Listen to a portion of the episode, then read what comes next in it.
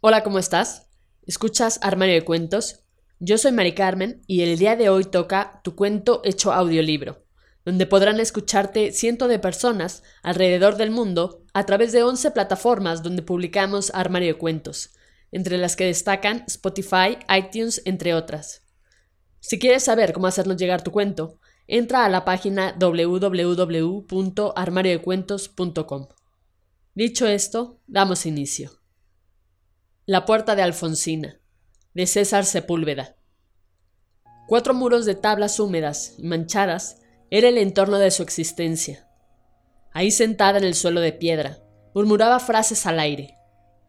Su padre, que había servido como administrador de aquel viejo edificio por más de 50 años, la mantenía oculta al mundo. Algunos días le extendía un plato con comida fría, como en cualquier penitenciaría un cubo de agua y un cubo vacío para reunir los desechos. Alfonsina llevaba el nombre de su madre. Llevaba eso y unos harapos traslúcidos que apenas cubrían su pudor. No podía con más.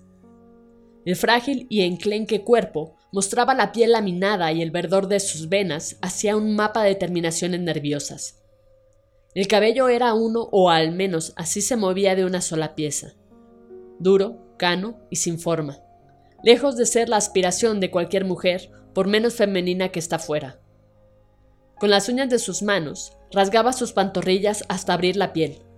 Los talones agrietados y con gruesas callosidades eran ya insensibles al suelo áspero y de su uniforme. Carente de grasa corporal, su cuerpo plano, el abdomen abultado por bacterias y los senos contraídos. Estos últimos tiempos eran menos malos. Dentro de su mente aturdida, recordaba el maltrato que había padecido.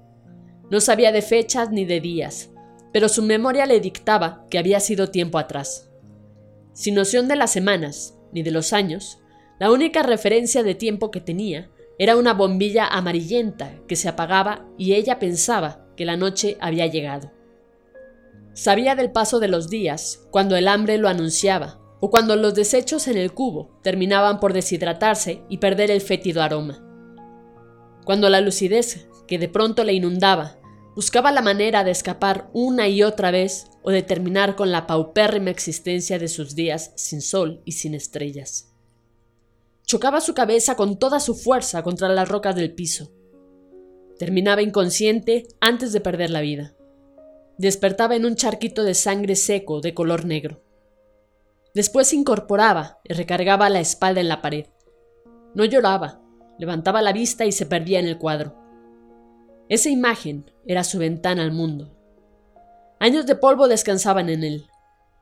Para Alfonsina era imposible alcanzarlo. Estaba colgado de un clavillo en lo alto de una pared. Entonces se sentaba, flexionaba las rodillas hasta toparlas en el pecho abrazando las esqueléticas piernas y volviendo a recargar la cabeza en el muro. Imaginaba hacer una pincelada en el cuadro. En el óleo se podía apreciar una plazuela circular con infinidad de fachadas de casas apiñonadas una a una. El brillo de los faroles se reflejaba sobre el camino, mientras la neblina ocultaba el fondo del callejón. Era un cuadro gris, lleno de nostalgia, pero para Alfonsina era luz en su aberrante oscuridad. Imaginaba que en una de esas fachadas estaba ella, y esperaba con vehemencia el día que el maestro pintara una puerta de salida. La semana en que murió, no se movió de ese rincón. Incluso cuando la encontraron, seguía rígida en la misma postura, con la mirada en alto, como si aún examinara el cuadro aquel. Quizá había muerto de tristeza, de hambre o de soledad.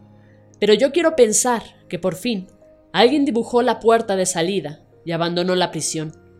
Ahora, caminando con libertad por el empedrado entre el rocío de la mañana. La imagino andar pulcramente. Puedo sentir la frescura de su aliento. Hoy brilla la magia de su sonrisa. Fin. Esto ha sido todo. Espero que te haya gustado. Si fue así, compártelo con todos tus amigos no olviden comentar qué te pareció este cuento de César Sepúlveda. Recuerda seguirnos en nuestras redes sociales, Facebook, Twitter e Instagram. Nos encuentras como Armario de Cuentos. Con esto me despido. Cuídate mucho. Hasta la próxima.